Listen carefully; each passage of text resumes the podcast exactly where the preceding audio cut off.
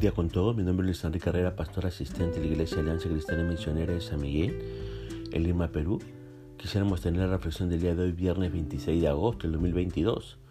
Hoy nos corresponde ver el pasaje de Jeremías capítulo 32.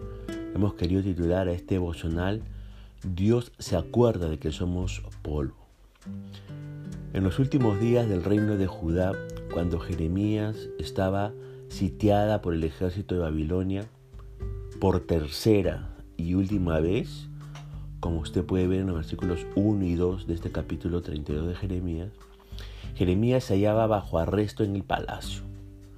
Su arresto se debía a los mensajes proféticos que había predicado, que indicaban que Jerusalén caería en, las manos de Nabucodonosor y que Sedequías, el rey de Judá, sería llevado preso a Babilonia, como usted puede leer en los versículos de 3 al 5.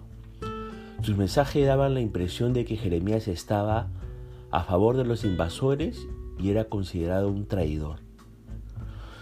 Para mayores detalles del contexto histórico y, por qué Jeremías fue encarcelado, vea Jeremías capítulo 37, 38 y 39. Fue en ese tiempo que Dios le mandó a Jeremías hacer algo extraordinario, comprar un terreno en Anatot, como usted puede leerlo en el versículo 7. Anatot, como usted recordará, era la ciudad natal de Jeremías y quedaba a unos cuantos kilómetros de Jerusalén. Un familiar eh, le ofreció el terreno, como dice el verso 8, y la forma en que lo hizo indica que se había empobrecido necesitaba dinero y pidió a Jeremías que redimiera el terreno por ser un, entre comillas, pariente cercano, según la ley de Levítico capítulo 25, verso 24 al 25.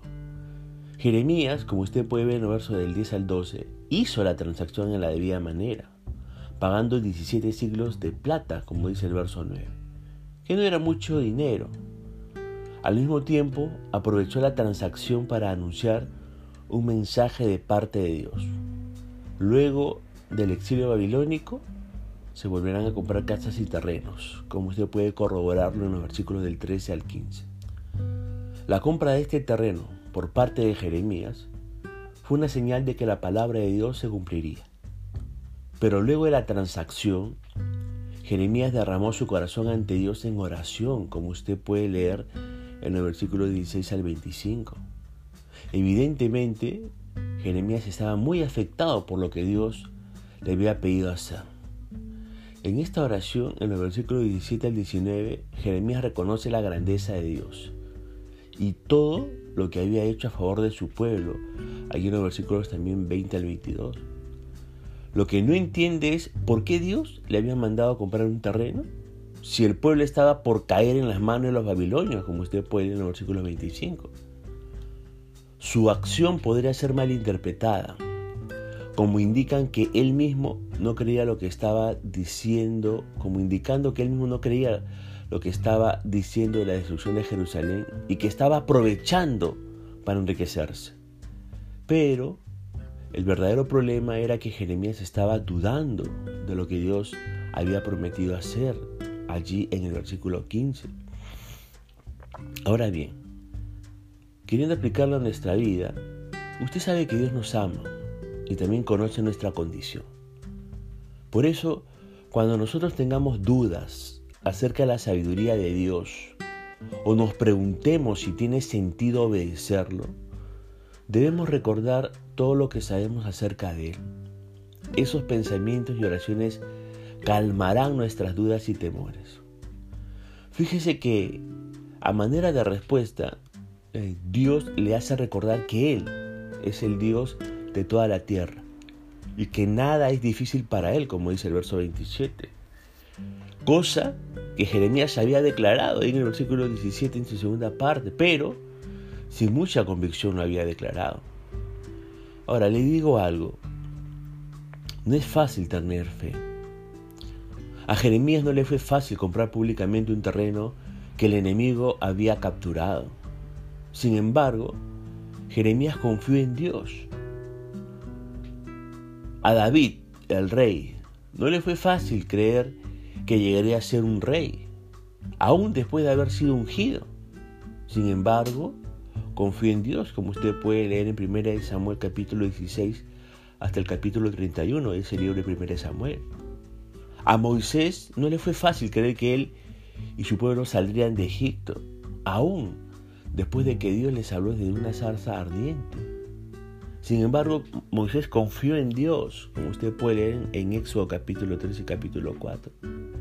A nosotros, los cristianos del siglo XXI, también se nos puede hacer difícil creer que Dios puede cumplir todas sus promesas, pero debemos confiar en Él.